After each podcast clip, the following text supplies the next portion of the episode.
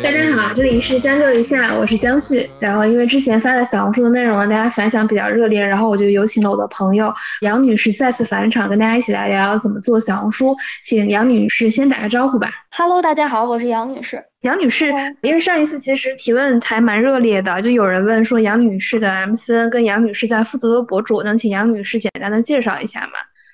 我们公司叫阳光百纳，然后公司的博主不是很多，我们基本上是属于精细化运营的一个状态。然后最大的博主是山菜一汤，也是我签约的第一个账号。然后第二个是聂诗云，是我签约的第二个账号。然后后面就是球球、玛丽、侯梦蝶、福萌，这些都是我们公司的账号。他们主要是家居或者是美妆，他们具体属于哪个赛道呢？大部分的博主是种草赛道的，然后基本上是融合着个性化内容以及种草一起做的，也有母婴类的博主，核心是这两个方向。嗯，哎，那我其实有很多问题来问，说很多素人现在刚刚开始做小红书，他们其实可以选择哪些赛道是比较合适的？这个赛道有预期的可以实现商业化？我觉得如果是为了赚钱的话，那其实家居、美妆护肤。然后母婴这些都是可以做的，但是核心还是要结合你的个人能力和兴趣来看。比如说你家里恰巧有房子在装修，那你做家居肯定是比较合适的；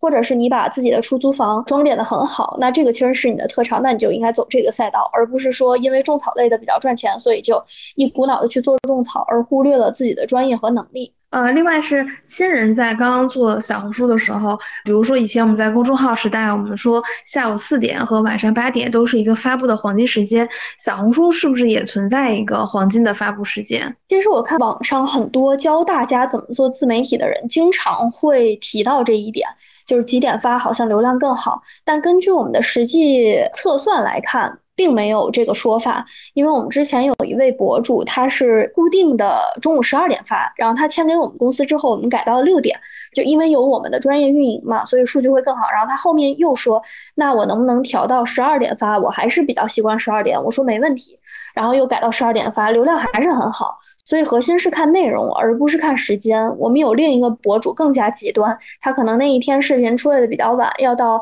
晚上十点、十一点了。但是那一天我们决定还是发一下试一下，因为我觉得时间是不影响数据的。结果一发之后，那一条仍然是爆了。所以核心在于好的内容，而不是在于选一个黄金时间段去发布。嗯，小红书上还有一种教程，就是不仅发布时间，而且最好要艾特各种活动官方，或者是各种贴合活动的标签。这一部分其实对我们的流量影响大吗？我们之前也签过一位博主，他说他在自己运营的那个时间段的时候，他会勾选各种的官方主题，因为会给一些流量的倾斜。但其实这个所谓的流量倾斜，它对于你视频最后是否能打爆，绝对不是决定性作用的，它只是微微的有一点点的助力，它无法雪中送炭，它甚至无法锦上添花，它就是一点点微微的助力，因为小红书的。流量机制，我觉得相对来讲没有那么好，它不像抖加那么好用。所以，比如你不管是买薯条啊，还是它官方给你一些小的流量，就是所谓的勾选话题，给你一些流量帮助，这种的帮助都是非常非常微弱的。核心还是要看你的内容怎么样，内容好的话，那自然流量就会好，不管你勾不勾那些话题。但是有一类的内容，比如说礼物类的内容，我们后台在做数据复盘的时候发现。这个搜索流量是很高的，这个搜索流量就来源于你的，比如说标题，然后内容里面的关键词，比如说我写了圣诞礼物、情人节礼物，然后可以送女朋友什么礼物。那当有些人搜这些词条的时候，会搜到你的笔记，那这个流量其实就是你可以通过自己加一些文案啊之类的，然后来给自己多一些的流量安排。但这个并不是来源于你参加这些官方活动啊，只是你自己在文案上的一个设置。上一次其实你讲了如何怎么做好内容，比如说我们要去找对标的账号，然后去拆内容。其实很多作者其实做不好的是如何做好自己的账号数据复盘这一部分，能不能再详细的讲一讲？比如说从最初期应该做好哪些数据复盘的工作？首先呢是开小红书的那个创作者后台，然后开了那个后台之后，你就会看到你每一条笔记的封面点击率、完播率、互动率、涨粉率等等。那你其实应该把这些率都记下来，就是汇总到一个表格里，你看一下有没有哪一个数据是不好的。比如说封面点击率如果不好的话，那你就说明你这个封面做的不够吸引人。那你可以去搜索一些同类型的视频，你看一下它在封面选择的时候用了什么底图，是有人物的、没人物的，着重产品的，还是着重什么卖点的？是表情夸张的，还是很美的？然后选好底图之后，再看他们文字用了什么信息。那这些核心信息，你其实就也可以转变成自己的话，然后加到自己的封面文案上。这个是封面点击率。第二个是完播率。完播率的时候，你可以看到你整体的视频曲线，就是在哪个点的时候点出是最高的。比如说开头，普遍我们可能点出率是在百分之二十五左右。那在这个范围内就算很正常的。那如果是一开头就直接掉到了百分之五十以下，那就说明你这个开头是有问题的。那接下来你就要找对标视频去看人家的开头，然后去不断的凝练你开头的信息点，让你的开头越来越留人。然后包括比如说你是介绍产品类的，你会发现某一些产品它的流失率是高的，那就说明你这个选品可能有问题。那接下来就不要再选类似的选品，或者是说这个产品的开头怎么样能更吸引人。那这个就是你根据完播率可以调整的。你接下来脚本设置节奏上的东西，然后像互动率呢，就是怎么去吸引粉丝跟你互动。比如说很常见的错误操作就是下一期还想看什么内容，给我留言，就没基本上除了大博主之外，没有粉丝会给你留这个言的，因为你相当于让大家在帮你想选题。好的互动呢，是真的能引起大家的想法的。比如说，你们觉得一去相亲比较合适，还是二去相亲比较合适？就让大家做选择，或者是你说一些争议性的观点，能引发大家讨论的，就并不是简单的提一个问就能引起大家的互动的，而是在你的脚本中刻意设置一些互动点、槽点、笑点等等。这些是提高互动率的办法，涨粉率呢，就是如果这一期爆了，你可以在评论区说一下，我接下来还打算发二点零，想看的人记得关注我，类似于这样的话吧。就是你每一个数据复盘后面的率，其实它都要针对性的对应一个解法，就是这个率如果低了，你该怎么办？这个是更重要的。所以不仅要做好数据复盘，还要做复盘后的优化和迭代。嗯。还有一个问题啊，其实是很多普通人关心的啊，大家其实能在小红书或者抖音上刷到一些例子，说自己做自媒体，月入几万几万加养活自己，这里面其实，在大部分情况下，它是存在有多少？然后他们有没有一些共同的成功要素呢？嗯，我们自己公司内部总结了一下。就首先你得有一技之长，这个所谓的一技之长，不是说你顶个碗或者喷个火球什么的，而是你在某一个方面你有非常大的热情，或者是你有非常大的天赋。比如说我们公司的那个博主山菜一汤，他是非常非常有意思的人，就是他说话就跟讲相声一样，所以大家看他的内容就会觉得他非常的搞笑。那他这一个非常非常大的长板就会抵过他其他的短板，比如说他执行力比比较差呀等等，就这些东西就已经不重要了，因为他的。长板太长了，也有一些博主呢是，比如说执行力非常的强，那他就是什么事情都非常愿意做，然后你给了他一个选题之后，他能立刻的往下去落实，让他买什么他就立刻买，让他做什么就立刻做，让他怎么去拆别人的脚本他就立刻拆，他的执行力和学习能力是很强的。那这样的话，MCN 对他的帮助就很大，就是指哪打哪，相当于我的长板补足了你的短板，嗯，就这种的其实是很好的的一个结合，或者是有的人，比如说非常的肯。钻研，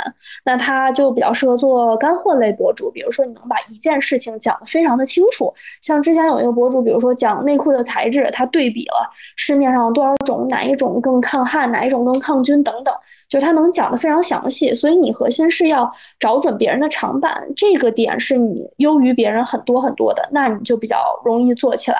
其次是你要有镜头表现力。这个表现力就是你看镜头不僵硬，就是你不会五官乱飞的那种情况。因为我们在前期，比如孵化的时候，千人他线下是很能聊的，但他一对着镜头，他可能就说不出话了，或者是说表情嗯非常的不自然。这样的话，我们作为观众，其实看着你的视频也觉得很拧巴。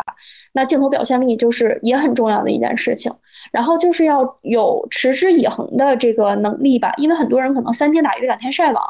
我可能更个三条，数据不好我就算了。那你如果 三条你就放弃的话，那你可能在互联网这个整体的职业生涯中也无法存活很久，因为我们是一定会经历低谷和高峰的，在低谷的时期不断的想解法，然后在高峰的时期也不要骄傲，就觉得说我摆烂了，我跟是我做什么都行了。都不是，所以你要有持之以恒的动力，把这个当成一生的事业去持续的去做。就在做这些自媒体的时候，有没有一些没有预料到的风险，其实导致最终没有做成？但是你前期其实已经非常看好这个项目了。就比如说，我们其实，在后面签约的过程之中，已经不断的优化了，可能规避掉了很多点。但是在公司创业前期的时候，整体的体系还没那么完善的时候，有几个问题。第一个就是这个人本身挺好玩的，你们俩聊的时候也觉得挺好玩的，但是他不会写脚本，就落到脚本上的时候，他写不出这些梗。然后他的脚本能力就会比较差，那这种脚本能力差的核心就是要看编导的能力，嗯，以及编导给他的东西它的实现程度。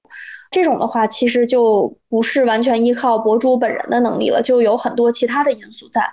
然后第二个呢，就是比如说这个人懒了，可能刚开始的时候做的还不错，然后后面就是像我说的，就是骄傲了，那他可能更新的频率啊什么的整体都下来了。那这个就是不可持续了，那它可能就会中断。还有一个就是它选择这个赛道的不可持续性，比如说有的人选择情感赛道或者知识赛道，那你可能输出到一个程度之后，你没有什么可再输出的了，你的素材库枯竭了。那再给你去，比如说挖一些别人的案例或者内容的时候，发现跟你本身的东西不是特别的匹配，那这个的就很难持续下去。除非就是我们编造一些信息，但我觉得真实的东西还是有真实的力量的。所以在选择赛道的时候，最好是选择可持续的赛道啊，这个可能也是一个问题。嗯，还有一个问题，很多普通人如果他真的积累到一定数量，可能比如说到一万粉丝的时候，可能会有 MCN 联系他。就大家对于 MCN，对于普通人来说，他如何判断自己适合不适合签 MCN，跟如何选择 MCN 呢？